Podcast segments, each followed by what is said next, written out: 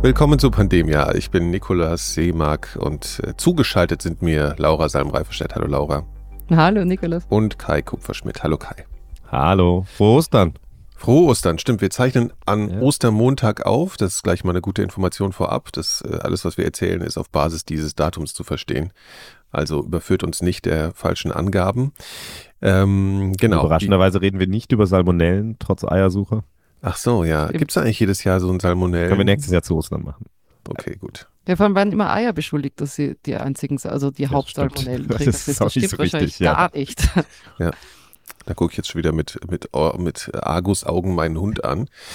Bevor wir hier loslegen, wollen wir mal auf eine Folge hinweisen, die wir jetzt schon für alle Mitglieder veröffentlicht haben bei Pandemia Plus. Und zwar haben wir da über, naja, einen der größten Medizinskandale gesprochen, kann man, glaube ich, schon so sagen, oder? Würdet ihr mir mhm. zustimmen, die es überhaupt Absolut. gibt? Äh, und über die Krankheit Syphilis. Ja, also da die können wir nur schwer empfehlen.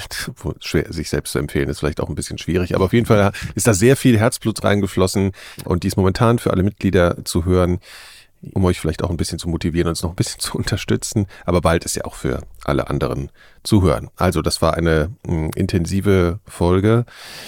Heute sprechen wir über ein Virus, das den Namen einer deutschen Stadt trägt. Aber bevor wir dazu kommen, äh, wollte ich nochmal fragen, was habt ihr eigentlich so gemacht in letzter Zeit? Kai, ich glaube, du warst auf großen Reisen wieder, ne?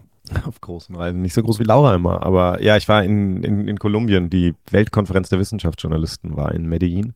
Mhm. Die findet äh, eigentlich alle zwei Jahre statt. Das war jetzt pandemiebedingt ein bisschen länger. Und ich habe natürlich die Chance genutzt, um auf den Spuren von Blau ein bisschen unterwegs zu sein. Der Farbe ähm, Blau. Ja, da gibt es eine ganz spannende Geschichte, in der ich jetzt natürlich gerade sitze und gar nicht so viel drüber reden will.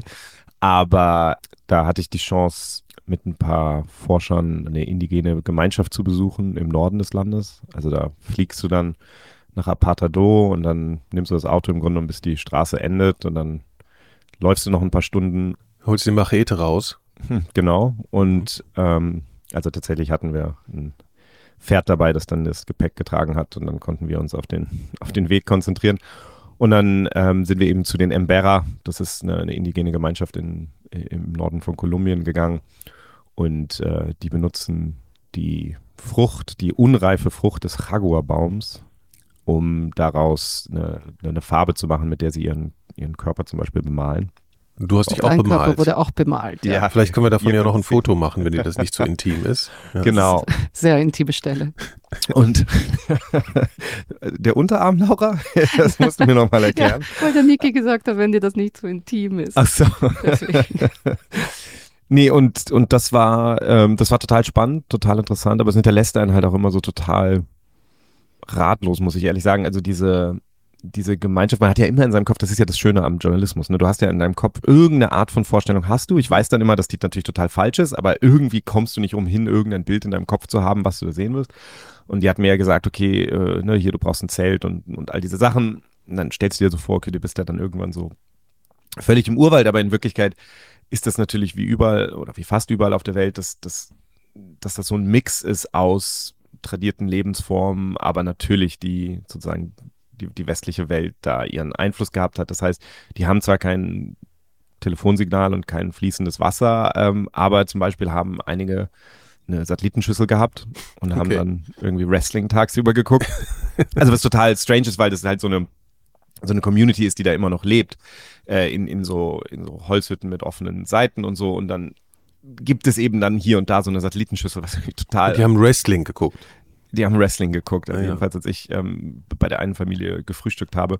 Also die haben dann so eine offene Feuerstelle, wo sie das Essen machen, aber zum Frühstück wird dann Fernsehen geguckt. Also das ist so, ne, das sind so mhm. diese, diese, diese, wie sagt man, Inkongruenzen oder so, die, die sich in der Realität halt immer ergeben. Ja. Ich muss immer daran denken, dass William Gibson gesagt hat, äh, die Zukunft ist bereits da, sie ist nur nicht gleichmäßig verteilt. Und das ja. siehst du an diesen Stellen eben auch immer, wenn du so ein bisschen ein paar Schritte zurückgehst. Mhm. Ähm, das das ist, das ist so ein total bleibendes Erlebnis. Und das andere war, und dann gibt es eben die Sachen, die jetzt weniger damit zu tun haben, ähm, so mit dem, mit, mit dem langsamen Fortschreiten der Welt außen und mehr mit Zufällen, glaube ich. Also aus irgendeinem Grund haben die in dieser Community, ich habe es nicht geschafft rauszufinden, warum, aber die hatten fünf Billardtable da stehen. Fünf? Fünf ähm, verteilt. Und ähm, und sie hatten sogar diese Handschuhe, die ich in meinem Leben noch nie benutzt habe, so Handschuhe für diese drei Finger, Äh, weiß nie gesehen. So halbe Handschuhe, ich hatte die vorher auch noch nie gesehen. Profi, das ist halt so richtig Profimaterial dann auch, ne? Für so Und Profi-Billardspieler. haben sie Genau. fertig gemacht, hast mit Und- ihnen gespielt und Ja, und dann haben wir natürlich abends, du abends natürlich. haben sie mich dann natürlich irgendwie überzeugt, mit ihnen irgendwie äh, ein bisschen Billard zu spielen und mit diesen Handschuhen und so. Und dann haben sie mich, erstmal haben die natürlich völlig andere Regeln gespielt als ich. Ähm, das musste ich dann erstmal verstehen, aber ehrlicherweise, selbst als ich die Regeln verstanden hatte, ähm, habe ich immer noch verloren. Ähm, aber es war auf jeden Fall, das, das, das sind so, also das sind so Momente im Reporterleben, denke ich immer, die so, die irgendwie so bleiben, weil die so, ja, weil, weil, weil du die eben nicht vorher dir vorstellen konntest. Ne? Das ist irgendwie so Teil dessen. Ähm, das gibt es im Guten wie im Schlechten natürlich in, im, im Reporterleben, aber das, das war ein sehr, ähm, das war ein sehr interessantes Erlebnis, muss ich sagen. Also da freue ich mich jetzt auch drauf, die Geschichte zu schreiben. Und mit dem Fokus äh, auf Dinge, über die wir hier immer sprechen, was gibt's denn dafür, was haben dich denn für, für Krankheiten bedroht dann, wenn man da so in, in den Urwald geht? Also ich denke da mal gleich an irgendwelche Du denkst immer hysterischen. Mücken oder Ja. so oder, oder dass man gleich sich vergiftet oder so.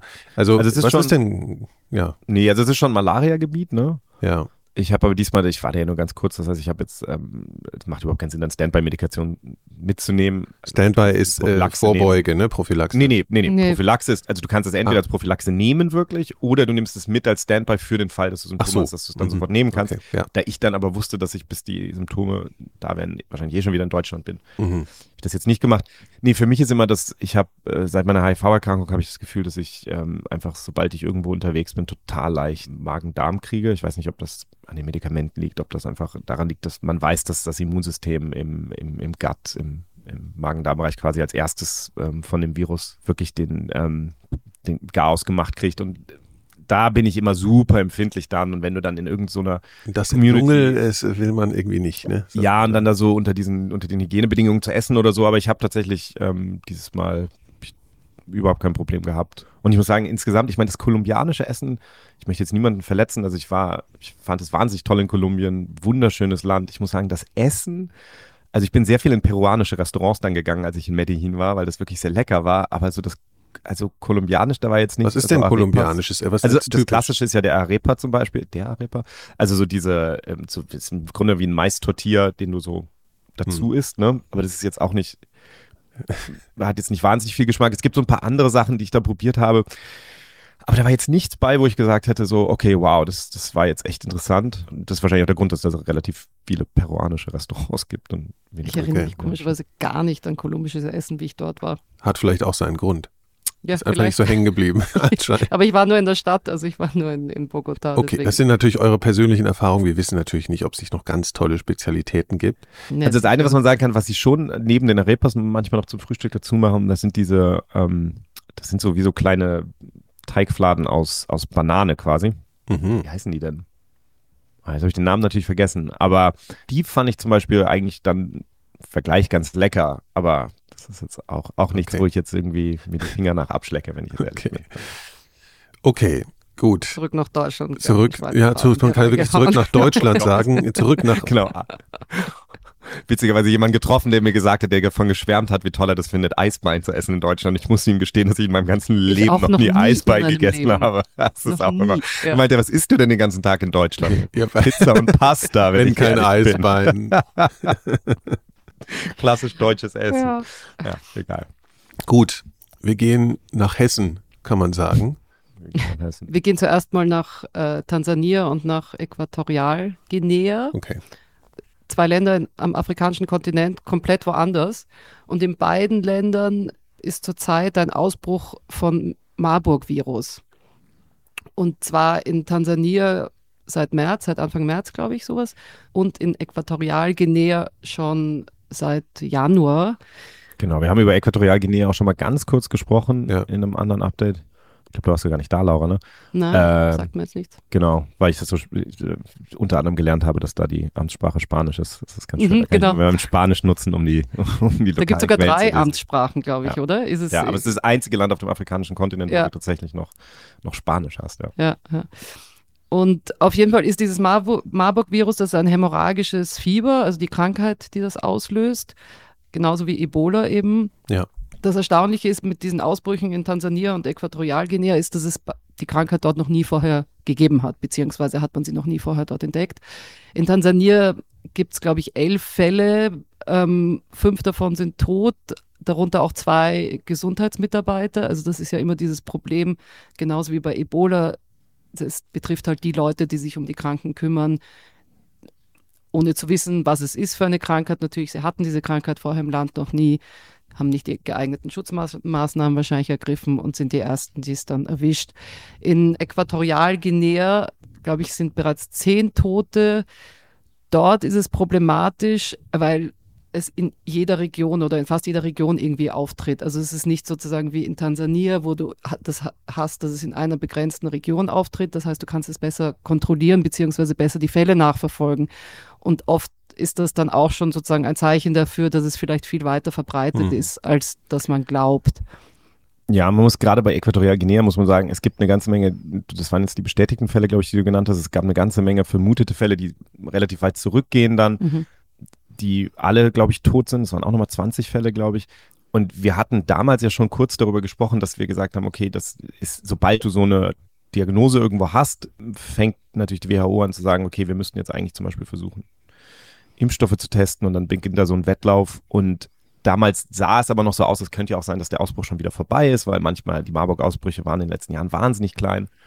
Und das hat sich eben nicht bestätigt. Also es ist eben so, dass wir jetzt wie du sagst, Fälle in mehreren verschiedenen Regionen da haben. Also am Anfang habe ich das noch für Möglichkeiten, dass das ganz klein bleibt und im Moment denke ich mir, wenn ich mir angucke, wo die Fälle auftauchen, die Tatsache, dass sie nicht miteinander verbunden sind teilweise, also mhm. dass nicht klar ist, was die Verbindung ist zwischen verschiedenen Fällen, das deutet immer darauf hin, dass man, ähm, dass man versteckte Infektionen hat in der Community und dann ist das alles noch in Regionen die äh, an anderen Länder angrenzen. Also ja. ja, nämlich an Gabon, da fahre ich nächste Woche hin. Also mal ja. schauen. okay, aber vielleicht kommen wir an der Stelle, gerade weil du jetzt auch dahin fährst und weil es wahrscheinlich Fragen aufkommen, wir haben jetzt schon angedeutet, das hat eine Ähnlichkeit zu Ebola, hämorrhagisches Fieber. Vielleicht können wir trotzdem nochmal so genau sagen, okay, also wie steckt man sich denn da an? Wie, wie, wie viele Menschen sterben? Also wie schwer sind die Symptome, dass man da nochmal ja. eine Vorstellung bekommt? Also es ist klassisches hämorrhagisches Fieber, ähm, also im Grunde jetzt ähnlich wie wenn wir über Ebola ja sprechen, was in die gleiche Gruppe ja gehört auch.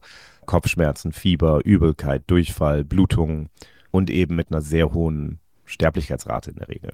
Ja, ich glaube, Sie sagen so zwischen 25, 28 Prozent und 88 Prozent. Das ist sehr unterschiedlich auch. Ich glaube, es hängt auch sehr von der, wie man behandelt wird oder wie gut die Behandlung ist natürlich auch. Genau. Und ich glaube, man muss sich auch immer klar machen, wir haben einfach wir haben einfach sehr viel weniger Erfahrung mit dieser Krankheit als mit Ebola, weil wir jetzt bei Ebola natürlich zum Beispiel durch den Westafrika-Ausbruch einfach ne, wahnsinnig viele Fälle gesehen haben. Und dann weiß man immer nicht, wenn man dann irgendwo drei Todesfälle findet und sonst niemand, dann kannst du immer nicht genau sagen, gab es dann vielleicht noch andere Leute, die es hatten und überlebt haben. Also diese, diese Datengrundlage bei Marburg mhm. ist wirklich sehr, sehr dünn. Also da gab es kaum richtig große Ausbrüche. Ich glaube, es gab einmal, der größte, glaube ich, war in Angola vor ein paar Jahren. Das war, glaube ich, 250 ja. Leute betroffen oder sowas, oder? Ja, und wir haben jetzt bei Ebola mehrere Ausbrüche ja gehabt mit mehreren tausend Leuten. Ne? Mhm. Also das ist schon, aber das ist natürlich jetzt auch genau diese, diese Überlegung, okay, nur weil Marburg immer ein Ausbruch dieser Größe war, das hat ja auch Jeremy Farrar uns, glaube ich, einmal gesagt, äh, heißt jetzt natürlich nicht, dass es im 21. Jahrhundert auch so kleine Ausbrüche bleiben. Ne? Okay, also was heißt, wir haben eine Situation, wo es an verschiedenen Stellen der Erde, also die eigentlich nicht miteinander verbunden sind, auf einmal Ausbrüche gibt und die größer verlaufen als man bisher das erlebt hat. Das ist die Situation, die wir gerade haben. Das ist die ja, Größe also, ist nicht das Problem. Also es ist einfach nur, dass es dort nie vorher gegeben hat. Ach so, okay, das, das ist dann ist immer Besondere. so ein bisschen besorgniserregend. Nicht, dass du sagst, genau. okay, plötzlich taucht, also ja. war es meistens jetzt in Uganda, diese Ausbrüche dann äh, kann man es erwarten, nicht? Dann sagt man, okay, hier ist es vielleicht irgendwie, dann reagieren die Leute auch entsprechender. Aber wenn es wo ist, wo es einfach noch nie vorher war, ja, dann tust du ja erstmal das. Jetzt muss man, jetzt muss man zwei Sachen dazu sagen. Ja, das eine ist, dass die, dass es nicht per se total überraschend ist, dass das da auftaucht. Also mhm. wir, die Fledermäuse, von denen wir glauben, dass sie dieses Virus tragen, die, deren Verbreitungsgebiet äh, umfasst diese beiden Länder. Das heißt, ähm, und es ist natürlich möglich, dass es da schon kleine Ausbrüche gab, die einfach nie diagnostiziert wurden und so. Wir sehen natürlich, das habe ich natürlich auch mit vielen Forschern besprochen in den letzten Wochen, immer so, okay, sehen wir jetzt mehr oder mhm. ist es mehr? Und es ist wahrscheinlich ein bisschen von beidem. Aber nur erstmal, also die Tatsache, dass das da jetzt auftaucht, ist jetzt nicht irgendwie ein totales ähm, Rätsel. Ich finde es erstaunlich, dass es gleichzeitig auftaucht an zwei Orten. Das kann natürlich ein interessanter Hinweis darauf sein, dass es irgendwelche äh, Phänomene gibt, die mit Wetter, Klima oder so zusammenhängen, die damit zusammenhängen. Oder es kann natürlich sein, dass es doch eine Verbindung gibt. Das ist noch nicht ganz klar. Die andere Sache, die man sich klar machen muss, ist das, was Laura sagt, wenn das in Ländern auftaucht, die das vorher noch nie hatten. Das ist natürlich auch deswegen ein Problem, weil diese Länder keine wirkliche Erfahrung damit haben und keine Kapazität damit umzugehen. Und mein Gefühl ist, dass wir in Äquatorialguinea in deren Kommunikation zum Beispiel das gesehen haben, dass sie das am Anfang so ein bisschen vielleicht unterschätzt haben und dann haben die das so abgetan. Es gab sehr wenig Kommunikation, ehrlicherweise. Also ist auch eher ein diktatorisches Land, also da ist grundsätzlich sozusagen Informationsfreiheit jetzt nicht das äh, an erster Stelle. Also es wird ja dann oft auch solche Sachen vertuscht, damit es genau. nicht oder nicht so offen kommuniziert. Und da gab es immer wieder die Nachfrage, auch bei den WHO-Pressekonferenzen, okay, wie ist denn der Stand? Und dann mal, wir wissen es nicht genau. Also das merkt, merkt man so, da, da, ist, da kann noch einiges sich ändern. Also das ist nicht besonders vertrauenserweckend, muss ich sagen, bisher. Ich habe das auch in den Medien hier festgestellt, dass das hier auf einmal berichtet wird, aber tatsächlich immer so ein bisschen mit dem Filter, kann uns das gefährlich werden. Ne? Also es ist meistens eher so, man, man fokussiert sich dann nicht so sehr darauf, dass da halt jetzt gerade was Dramatisches abläuft oder was das für die Gegend auch irgendwie schwierig ist, sondern es geht sehr schnell darum, kommt das hierher? Wir haben darüber ja schon mal gesprochen in Bezug auf Ebola und haben da eigentlich äh, gesagt, dass das, weil es halt eben nicht so ansteckend ist oder es eben sehr viel, also auch physischen Kontakt braucht, ähm, das jetzt keine äh, Sache ist, die hier sofort herkommt und hier unkontrolliert sich verbreitet. Davon, das kann man vielleicht nochmal nachhören, als wir über Ebola gesprochen haben. Äh, vielleicht kann man, also deswegen können wir, glaube ich, darüber, müssen wir darüber jetzt nicht so wahnsinnig viel reden. Das ist also einfach de facto, kann man, glaube ich, sagen, nicht so wahnsinnig gefährlich. Für uns hier, und das ist jetzt vielleicht auch überhaupt nicht das Thema. Ich meine, nur eine Sache, weil ich immer, also natürlich kriegt das mehr Aufmerksamkeit als äh, zum Beispiel die Zahl an Menschen, die an Masern sterben und so weiter. Ne? das ist ja immer noch eine verhältnismäßig kleine Zahl an Menschen, die da gestorben ist, im Vergleich zu all den Menschen, die jeden Tag an Infektionskrankheiten sterben. Natürlich ist es immer die Tatsache, es gibt kein Impfstoff und kein Medikament im Moment. Ähm, es ist die Tatsache, dass es eine Krankheit ist mit einer hohen, irgendwie, die irgendwie schockierend ist, mit einer hohen Sterblichkeitsrate. Ne? Also da ist so, und, und sie taucht eben ab und zu nur auf. Und dann, glaube ich, spielt bei uns vielleicht wirklich auch noch eine Rolle, dass eben sie den Namen Marburg trägt. Das, das, das sind alles so Faktoren, die ja. die Gefahr, der Grund, dass das halt Leute sehr besorgniserregend finden oder dass sich die WHO auf so einem hohen Level darum immer direkt kümmert, ist natürlich, dass man denkt, okay, das hat das Potenzial dazu, sich zu einer regionalen Krise auszuweiten, wenn, also so wie wir es bei Westafrika gesehen haben. Ähm, das ist das Learning aus dem, aus dem Ebola-Ausbruch von Westafrika ein bisschen. Und natürlich sind diese Krankheiten mit einer so hohen Letalität ähm, und wo wir keine Gegenmaßnahmen, keine guten ähm, haben, sind natürlich immer besorgniserregend. Das heißt, das, das gibt schon einen Grund, warum da sozusagen so eine Aufmerksamkeit drauf herrscht. Aber natürlich ist es nicht, ja, nicht, nicht die Sorge, okay, wir kriegen jetzt in Berlin einen Ausbruch mit, mit, mit Hunderten. Ähm. Genau, weil wie du sagst, es ist genau wie bei Ebola, du kannst es halt nur symptomatisch behandeln, also du kannst nichts machen. Du kannst nur das Fieber behandeln, du kannst nur den sozusagen Flüssigkeit geben, also du kannst einfach nicht viel, mhm. also du kannst nichts gegen die ursächliche Krankheit machen ja. oder das Virus. Gut, aber wir halten fest, äh, wir müssen jetzt äh, keine Angst haben erstmal, äh, aber es ist dramatisch genug, dass es eben die, was heißt dramatisch genug? Es ist dramatisch, was da, was dort passiert, weil es eben eine ja, sehr schwere Erkrankung ist. Vielleicht können wir mal, also, weil äh, es heißt ja schließlich Marburg, ne? Also ich habe ja schon angedeutet, das ist äh, aus meiner hessischen Heimat. Ähm, was, ähm, warum heißt das denn so? Können wir mal ein bisschen erzählen, wie dieses Virus entdeckt wurde, und warum es diesen Namen trägt und so. Vielleicht können wir da mal ein bisschen erzählen, weil ich glaube, die Geschichte ist ganz interessant. Ja, also das trägt sich tatsächlich alles zu, bevor Ebola überhaupt entdeckt wurde. Und zwar 1967 im Herbst beginnen einfach Menschen krank zu werden in Marburg und in Frankfurt. Zwar mit den Symptomen, die wir vorhin kurz beschrieben haben, ne? also klassisches hämorrhagisches Fieber. Also schwer zu erkranken. Schwer erkranken, sterben. manche sterben kurz danach schon. Dann gibt es, äh, ich glaube, eine Krankenschwester und eine Ärztin, die sich anstecken. In dem Augenblick ist natürlich so, kann man sich vorstellen, äh, in, in, in, Marburg oder so, dass das sich sehr dramatisch anfühlt, dass die Boulevardpresse da auch draufspringt, dass da einfach Sorge herrscht. Und zwar ist es sogar so, die untersuchen natürlich dann relativ schnell, okay, was ist der Erreger, können keine bakterielle Ursache finden und dann bekommen sie tatsächlich irgendwann so viel Angst, dass das möglicherweise eben gefährlich sein könnte, dass das über die Luft übertragen wird oder so. Und muss man sich mal klar machen, 1967, da gab es viele Sicherheitsvorkehrungen, die wir heute in Laboren haben, gab es damals auch noch nicht. Und dann werden tatsächlich auch die Untersuchungen äh, unterbrochen. Es werden ein paar Proben geschickt an verschiedene Labore weltweit, auch ans CDC in Atlanta. Und dann wird erstmal unterbrochen die Erforschung. Wieso wird unterbrochen? Also, das, also die, weil nicht klar war, weil nicht klar war, wie es übertragen Ach so, wird. Okay, alles klar. Und das hat mir auch Stefan Becker nochmal gesagt, mit dem habe ich vorhin gesprochen.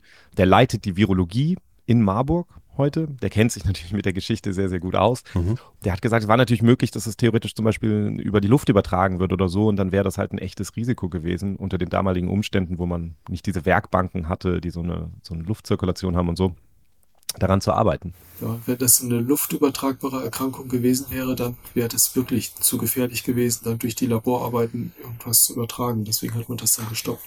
Und erst als dann klar war, es geht wirklich nur durch einen engen Kontakt, dann konnte man weitermachen. Aber auch das war damals mutig, daran zu arbeiten. Das muss man wirklich so sehen. Ja, also es vergisst man leicht, dass das natürlich in so einem Augenblick auch für die Ärzte und die Forscher irgendwie nicht klar ist, welchem Risiko sie sich da manchmal aussetzen. Die haben nach der Ursache natürlich gesucht, also wollten das natürlich dann rausfinden, haben dann wieder angefangen. Als das Ende September war das dann vorbei, so der unmittelbare Ausbruch. Da waren 32 Menschen erkrankt insgesamt äh, in, in, in Marburg und Frankfurt und gab keine neuen Fälle mehr. Ich glaube, es sind sieben von den 32 Patienten waren gestorben. Und dann hat man eben wieder angefangen, so ein bisschen zu suchen. Und dann gab es zwei Dinge. Das eine ist ja immer der Erreger, das andere ist immer, okay, wie kam es dazu? Und bei dem Erreger war es jetzt so, dass ähm, ein Forscher, mit dem ich damals, als ich mein Buch geschrieben habe über Seuchen, da habe ich mit dem Werner Slenska noch gesprochen. Der ist inzwischen, lebt er wohl im Seniorenheim. Ähm, ich habe ihn jetzt für die Folge nicht nochmal erreicht, aber der hat halt damals daran geforscht und hat im Grunde genommen versucht, ein, äh, ein Tiermodell zu finden. Du musst ja im Grunde genommen ein Tier finden, das du infizieren kannst, das krank wird und wo du dann zeigen kannst, okay, hier ist sozusagen der, mhm. die Ursache, die ich von einem Tier aufs andere übertragen kann und dann wird das Tier krank. Und das hat er eben, der hat das dann geschafft, Meerschweinchen, Meerschweinchen genau, Meerschweinchen zu infizieren und die gesunden und die infizierten Meerschweinchen zu vergleichen. Und hat dann eben dieses in Zusammenarbeit dann mit, mit Forschern, mit anderen Forschern in, in Hamburg am Bernhard-Nocht-Institut, haben sie dann eben diesen, dieses fadenförmige Virus gefunden. Und daher stammt der Name Filovirus, der dann später in, die, in diese Klasse fällt, dann später eben auch Ebola-Virus. Ne? Und das ist das Virus quasi. Aber die Frage war natürlich, okay, wie kam jetzt dieses Virus plötzlich in Marburg? Ähm, wo, wo kam das jetzt plötzlich her? Und da war den Ärzten schon vorher aufgefallen, dass es eine Verbindung gab zwischen vielen dieser Patienten. Und zwar waren die in Marburg in der Regel am, an den Beringwerken gearbeitet und also einem Pharmaunternehmen. Und die Kranken in Frankfurt hatten am Paul-Ehrlich-Institut gearbeitet. Das ist ja die Behörde in Deutschland, die für die Zulassung von Impfstoffen zuständig ist, wie wir mhm, wissen. Mhm. Und die hatten eben alle Kontakt gehabt mit Tieren, die importiert worden waren aus Uganda, grünen Meerkatzen, also einer Affenart. Und man hat damals eben die Zellen dieser Affen benutzt, um unter anderem Polio-Impfstoff herzustellen.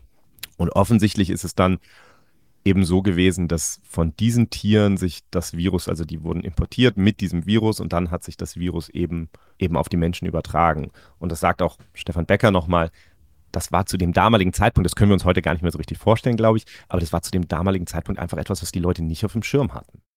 Also es hatte ja keiner auf dem Schirm, dass diese Affen jetzt die möglicherweise Träger von einem tödlichen Virus sein könnte, sondern das war das erste Mal und danach haben sich die Regeln auch geändert. Also wie man mit solchen importierten Tieren dann geht, also dass sie dann erstmal in Quarantäne kommen und bevor man sie dann tatsächlich behandelt, ja, oder beziehungsweise mit denen arbeitet. Und das gleiche gilt ja auch für das Labor damals, was dann gemacht worden ist. Da hat man, es gab noch keine Sicherheitswerkbänke, unter denen man arbeiten konnte. Das wurde alles auf der Laborbank gemacht und insofern wurden dann damals die Arbeiten, von denen man wusste, dass sie gefährlich waren, die wurden dann nachts gemacht sodass dann also möglichst wenig Personal da war, was sich infizieren konnte. Wie Sie dann gemerkt haben, dass das die Affen waren, haben Sie, glaube ich, insgesamt 600 Versuchstiere mit Blausäure dann getötet. Aber habe ich jetzt den Moment verpasst, wie man überhaupt mitgekriegt hat, dass das von den Affen kommt, von den Importierten? Das war klassische Epidemiologie im Sinne von, okay, was waren die Faktoren, die die verschiedenen Kranken quasi gemeinsam hatten? Das war eben der Arbeitsplatz okay. und dann, woran sie gearbeitet hatten. Okay. Und diese Verbindung zwischen Paul-Ehrlich-Institut und Beringwerken mit den Impfstoffen, das war dann eben relativ klar. Relativ klar. Also in so einer Situation kann man das dann ganz gut pinpointen. Ne? Was im Übrigen total witzig war, weil die Frage natürlich, weil du vorhin gefragt hast, warum heißt es Marburg? Wir haben natürlich heute die Diskussion immer, dass viele dieser, also dass man eigentlich Viren nicht mehr benennt nach dem Ort, wo sie gefunden wurden, weil es ja auch stigmatisierend ist, mhm. ähm, gerade weil es sehr häufig Orte ähm, im globalen Süden sind, die ohnehin schon mit Stigmatisierung zu kämpfen haben. Stefan Becker hat gesagt, es war bei Marburg damals im Grunde genommen das Gegenteil. Da wurde gekämpft darum, nach welcher Stadt das benannt wird jetzt. Weil das als wissenschaftliche Errungenschaft angesehen wurde, dass man das dort äh, identifiziert hat. Offensichtlich. Und es waren eben Hamburg und, äh, und Freiburg auch beteiligt und die wollten dann auch, dass es nach ihnen benannt wird. ja. Ja, aber damals war das komplett umgedreht. Also es haben sich viele darum bemüht, dass dieses Virus nach ihrer Stadt benannt wird. Also Freiburg wollte gerne, dass Freiburg-Virus heißt Hamburg, dass es Hamburg-Virus heißt. Also das hat, also die Welt hat sich geändert, ja, und die wird sich auch wieder ändern. Das ist vollkommen klar. Es gibt dann eben solche äh, bestimmten Sachen, die dann, ja, die man dann macht oder die man nicht macht. Ja, und damals war es, hat man das eben so gemacht. Ja, schauen wir mal, ob sich das noch ändert Ja, und ob wir dann was ganz sich nochmal sind, ändert, wenn- weiß ich ja auch nicht. Ja. Wir haben ja auch über Marburg schon mal gesprochen hier, äh, Kai, ne? in, in der Update-Folge auch. Aber ich frage jetzt einfach trotzdem nochmal, gibt's gibt's Impfstoffe? Wie ist die Situation in Bezug auf Impfstoffe? Ja, bis jetzt gibt es noch keine Impfstoffe. Es gibt, glaube ich, insgesamt äh, fast 30, also ich glaube 27 Kandidaten, beziehungsweise wird gearbeitet an 27 Kandidaten, aber keines ist so weit, dass, dass sie sozusagen zugelassen und auf dem Markt sind. Das ist, äh, also ich glaube, als wir letztes Mal gesprochen hatten, da kam ich gerade aus so einer WHO-Schalte, die war, ich glaube, es war schon im Januar, ehrlicherweise, da wurden dann alle Leute, da gibt es dann so eine, so, eine, so eine Krisengruppe, die wurde dann zusammengeschaltet. Und das ist öffentlich, also da konnte ich dann zuhören und da wird dann im Grunde abgefragt, okay, ihr habt doch alle Impfstoffkandidaten, so gibt's, habt ihr zufällig irgendwie Dosen rumliegen davon, die wir jetzt benutzen können oder so? Und dann gab es tatsächlich für ein, zwei Impfstoffe welche, wo man sagt, okay, wir haben 2000 Dosen davon, wir wollten die eigentlich gerade für diese Impfstoffstudie benutzen, aber wir könnten vielleicht und so weiter. Dann wurde das Protokoll entwickelt, wie man das genau machen will und so. Und die WHO hat vor zwei Wochen gesagt, sie sind jetzt im Grunde genommen bereit dazu. Also von ihrer Seite aus könnte es losgehen. Das liegt jetzt natürlich auch ein bisschen an den Ländern. Ähm, ne? Die müssen Bereitschaft signalisieren. Also die müssen zum einen diese experimentellen Impfstoffe testen wollen und müssen dann eben vor Ort die Infrastruktur oder die Sachen in Zusammenarbeit mit der WHO aufbauen, um das zu machen. Das könnte jederzeit losgehen. Es ist aber, also ich meine, allein die Tatsache, dass wir jetzt Anfang April wieder darüber sprechen, nachdem wir schon vor Monaten darüber gesprochen haben, zeigt eben auch wieder, es ist einfach, wir sind einfach immer noch nicht an dem Punkt angekommen, wo man diese Impfstoffe, also ich meine, wir haben ja gesagt, 1967 ist die Krankheit entdeckt worden, ne? Ja. kann man sich natürlich schon fragen, warum haben wir bis heute immer noch keinen Impfstoff, der einfach, auf, einfach bereit liegt. Und das hat man auch gemerkt, als ich mit Stefan Becker gesprochen habe, dass ihn das auch beschäftigt, dass er das Gefühl hat, da wird irgendwie, also da springt man dann immer von der einen Krankheit zur anderen und, und dann ist man jedes Mal wieder hinterher. Das meinte er also auch durchaus selbstkritisch, dass das muss sich ändern. Ja, ich glaube, es ist richtig. Man muss sich immer an die eigene, an die eigene Nase fassen. Bei uns ist es äh, eine Frage der Priorisierung gewesen. Also wir haben während des SARS-Ausbruchs, während der, der SARS-Pandemie uns konzentriert auf den SARS-Impfstoff, den wir machen wollten. Wir haben davor lange Zeit an dem MERS-Impfstoff gearbeitet und sind da auch in Phase 1 Studien momentan auch drin. Wir sind an der Grenze zu einer Phase 2 Studie. Und man kann, also wir könnten auf jeden Fall nicht sehr viele solche Impfstoffprojekte parallel laufen lassen. Wir müssen uns konzentrieren. Und vielleicht wäre es dann eine Frage der Absprache zwischen den verschiedenen Playern im Feld, um zu sagen, okay, ihr macht jetzt das, ihr macht jetzt das. Und das würde dann vielleicht dazu führen, dass wir dann auch schließlich dazu kommen, dass wir genügend äh, Vials haben, also die Einzeldosen haben, die man dann auch qualitätsgesichert gelagert hat, um dann schnell zum Einsatz zu kommen. Genau, also es ist einfach, ne, es ist begrenzte Forschungskapazität und, und Impfstofflabor. Also, jetzt muss man dazu sagen, Marburg hat ein BSL-4-Labor, also eines der absoluten Hochsicherheitslabore, ne, die es gibt. Mhm. Das heißt, die können solche Forschung machen. Es gibt gar nicht so viele Orte und dieser Idee, dass man sich dann vielleicht so ein bisschen koordinieren müsste, ist natürlich nicht falsch. Ne? Also, ähm, Ja. Ich habe ihn natürlich auch gefragt, wie kann das denn sein, dass wir so viele Jahrzehnte jetzt schon wieder sind. Und er hat halt gesagt, das ist der gleiche Grund wie bei Ebola natürlich, dass man auch immer dachte, das führt nicht zu einem großen Ausbruch. Und deswegen war es eben nicht so eine, so eine wahnsinnige Priorität. Tut es ja vielleicht auch dieses Mal wieder nicht, aber der Punkt ist halt, dass wir nicht immer damit rechnen können, äh, dass, wir, dass wir Glück haben. Ne? Ja, interessanterweise, ich habe jetzt auf Twitter ein bisschen geschaut und auf Social Media habe ich geschaut, was, was es Neues gibt zu, zum Marburg-Virus. Und tatsächlich der Großteil sind einfach wieder irgendwelche Verschwörungstheorien, so hier wieder der neue Virus. Ah, das hängt zusammen mit ähm, Eco Health Alliance. Wieder ein zufällig sind auch totaler Blödsinn. Zufällig bricht das aus in lauter Ländern, wo BSL-4-Labore sind und so. Also totaler Schwachsinn, aber interessant einfach, dass du wirklich unter diesen ganzen Tweets waren kaum welche, die irgendwie jetzt faktisch sinnvoll waren oder die irgendwelche Informationen drin hatten, die aufgeklärt hätten in irgendeiner sinnvollen Art und Weise. Also es ist echt interessant, dass das sofort. Ja, gut, also ich glaube, da, da kann ja mittlerweile echt ein Sack Reis umfallen und das ist sofort eine. Ja, ja, aber das ist jetzt trotzdem, etwas, also das ist die Information, Zukunft, die da ist, ja. Es wird in Zukunft einfach bei jedem Ausbruch jetzt eine Rolle spielen, natürlich. Mhm. Also da sind die Leute sind darauf geprimed, da, da Missinformationen und so rauszugeben. Ich meine, und an einen Punkt, den man ja durchaus diskutieren kann, es haben jetzt natürlich viele Leute, weil wir die Diskussion haben über SARS-CoV-2 und war das jetzt, äh, kam es aus dem Labor in Wuhan oder eben nicht, ne? Hm. Darum ist natürlich diese Diskussion immer da und für viele Leute, die jetzt das erste Mal von Marburg gehört haben, ist das jetzt ja, ah, schau, das war ja ein Laborunfall damals 1967 in Deutschland, mhm. ne? Das ist ja, ähm, das ist ja aus dem Labor gekommen.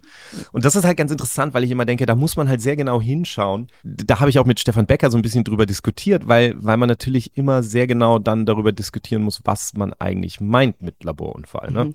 Es gibt jetzt in den, in den letzten Monaten, in den letzten Jahren, besonders seit, dem, seit der SARS-Pandemie, immer wieder die Diskussion darüber, inwieweit können denn solche Viren aus Laboren entkommen und dann auch Ausbrüche auslösen. Ja. Und in dem Zusammenhang wird dann auch immer darauf hingewiesen, dass der ursprüngliche Marburg-Virus-Ausbruch 1967 in Marburg ebenfalls so ein Laborunfall war. Aber in der Tat war es ja anders. Man kannte ja dieses Virus überhaupt nicht. Man hat nicht mit dem Virus gearbeitet, sondern das war eine zoonotische Übertragung, wie sie im Buche steht. Ja, also von Affen auf Menschen und nicht das Problem, dass es aus einem Labor ent entkommen wäre das ist, glaube ich, nochmal eine andere Schublade, die man da aufmachen muss. Also es hätte genauso gut passieren können, dass irgendein Restaurant diese Affen importiert, weil man die so gut essen kann und da hätte es halt auch übertragen werden können. Genau. Also es hat mit dem Labor eigentlich äh, ursächlich nichts zu tun. Naja, also aber, aber, aber ich, ich finde es halt spannend, weil die, weil die, wenn du wirklich drüber nachdenkst, also wenn du das auch diskutierst mit Leuten, die irgendwie auf der Seite stehen, okay, das sind alles Laborunfälle, dann, dann argumentieren die eben häufig, ja, aber es geht ja darum, es ist ja jetzt egal, äh, wie das genau im Labor passiert ist, aber es ist ja im Labor passiert und wenn der Mensch nicht das den Affen importiert hätte, dann wäre es nicht passiert. Und dann sage ich mal, ja, absolut. Also es geht, im Grunde genommen ist die Unterscheidung nicht Labor versus Natur, sondern es ist menschgemacht versus nicht menschgemacht. Genau. Aber dann musst du eben ehrlicherweise sagen, dass all diese zoonotischen Übertritte, mit all dem, worüber wir mal reden, mit Klimawandel, mit Umweltzerstörung, mit Urbanisierung, mit dem, mit, mit der, mit, mit der Vernetzung der globalen, die sind natürlich alle irgendwie immer mehr menschgemacht. Das ist ja genau das, worüber wir bei Pandemie ja immer sprechen. Ja. Das heißt, die Tatsache, dass da jetzt eine zoonotische Übertragung im Labor in Marburg zum Beispiel stattgefunden hat und im, im Labor in, in Frankfurt, ja, das ist sozusagen ein ungewöhnliches Setting und man kann da sozusagen, da kann man sagen, okay, das ist menschgemacht von diesen Forschern in gewisser Weise, die diese Tiere importiert haben und nicht wussten, dass sie da ein Risiko eingehen. Aber wir haben eben wahnsinnig viele andere Ausbrüche, wo man genauso sagen kann, es ist menschgemacht, aber ich glaube, es geht den Menschen eben gar nicht so sehr darum zu sagen, okay, ist es menschgemacht oder nicht, sondern es geht darum, ist jemand schuld? Kann ich mit genau. dem Finger auf jemanden zeigen und sagen, der ist schuld? Und das ist eben etwas, was überhaupt nicht hilfreich ist, wenn man versuchen will zu verstehen, okay, welche Rolle spielt der Mensch, welche Rolle spielen wir? Weil das hat Stefan Becker auch nochmal gesagt, ist natürlich das Klischee, wenn man mit dem Finger auf jemanden zeigt, dann zeigen irgendwie vier Finger auf einen selbst zurück. Ne? Und das ist so ein bisschen der Punkt bei all diesen, ähm, bei all diesen Diskussionen. Man möchte nicht die Menschheit, nicht, den, nicht, nicht die Schuld der Menschheit im Grunde genommen feststellen, sondern die Schuld einiger bestimmter Menschen, die mhm. anders sind als man selbst. Ich glaube auch ja. die Quote derer, ja, ich glaube auch die Quote derer, die an Twitter sitzen und sich dann eben solche Schuldzuweisungen ausdenken, essen parallelen Burger, der in der äh, Massentierhaltung seinen ja, Ursprung das, findet. Also dass der Urwald abgeholzt ja, genau, wird und genau. Näher, den Tieren mehr auf die Pelle rücken. Ja, ja aber es ist natürlich immer äh, für Menschen, die vielleicht auch gar nicht so viel zu tun haben, dann sehr spannend, äh, sich zu überlegen, wer könnte daran schuld sein. Ja. ja, lass uns da nicht so viel, sonst wird man gleich ein bisschen wahnsinnig und die Zeiten um Twitter und so sind ja sowieso schon schlimm genug.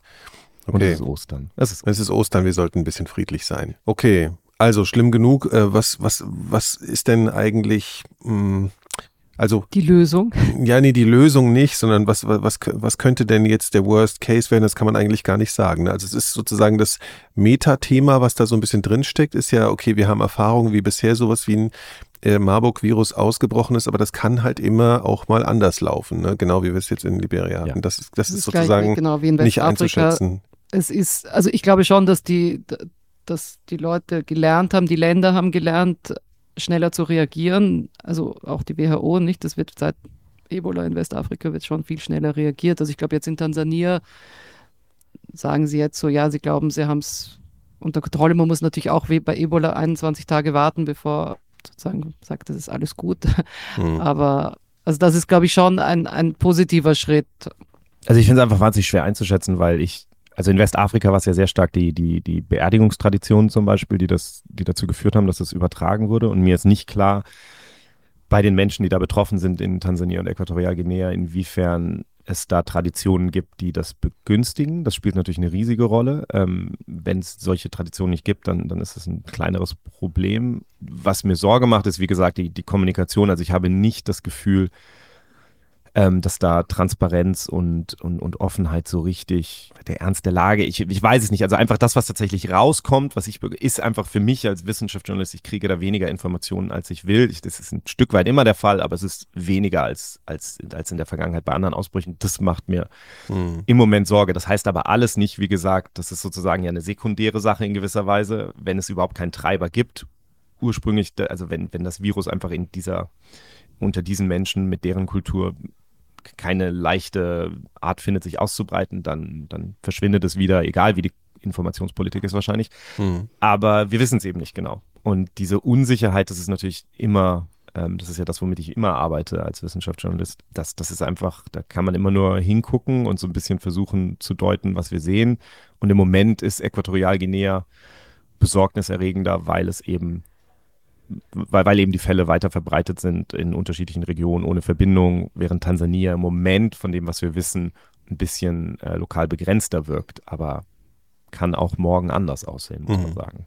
Genau, wir können ja dann ein Update machen, wenn ich in Gabon bin. Ja, dann kann ich bitte. berichten, sein Nachbarland, dann kann ich berichten, wie sozusagen tatsächlich die Situation ist, ob das die Leute dort ähm, beschäftigt auch, ne? Also, tangiert oder nicht, ob ja. es beschäftigt, ob es sozusagen Vorsichtsmaßnahmen ergriffen werden. Okay, das äh, dann so viel zu Marburg. Wir verweisen an der Stelle nochmal auf die lange Geschichte, die wir jetzt schon aufgenommen haben, die jetzt für alle Mitglieder schon abrufbar ist, aber auch für die, die äh, nicht Mitglieder sind, kommt es dann demnächst raus.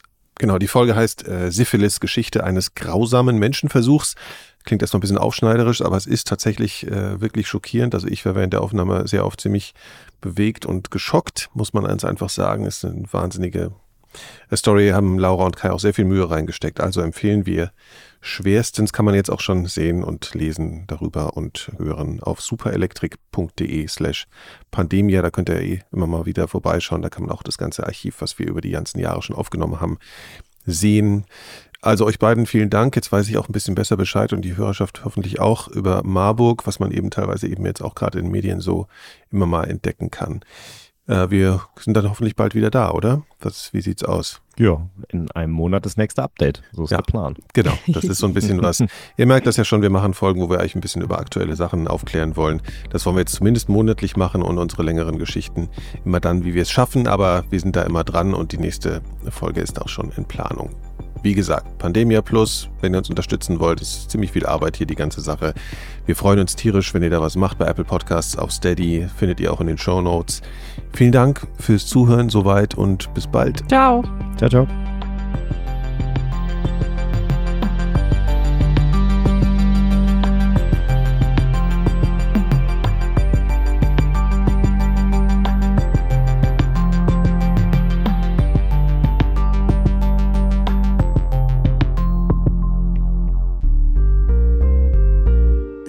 Elektrik.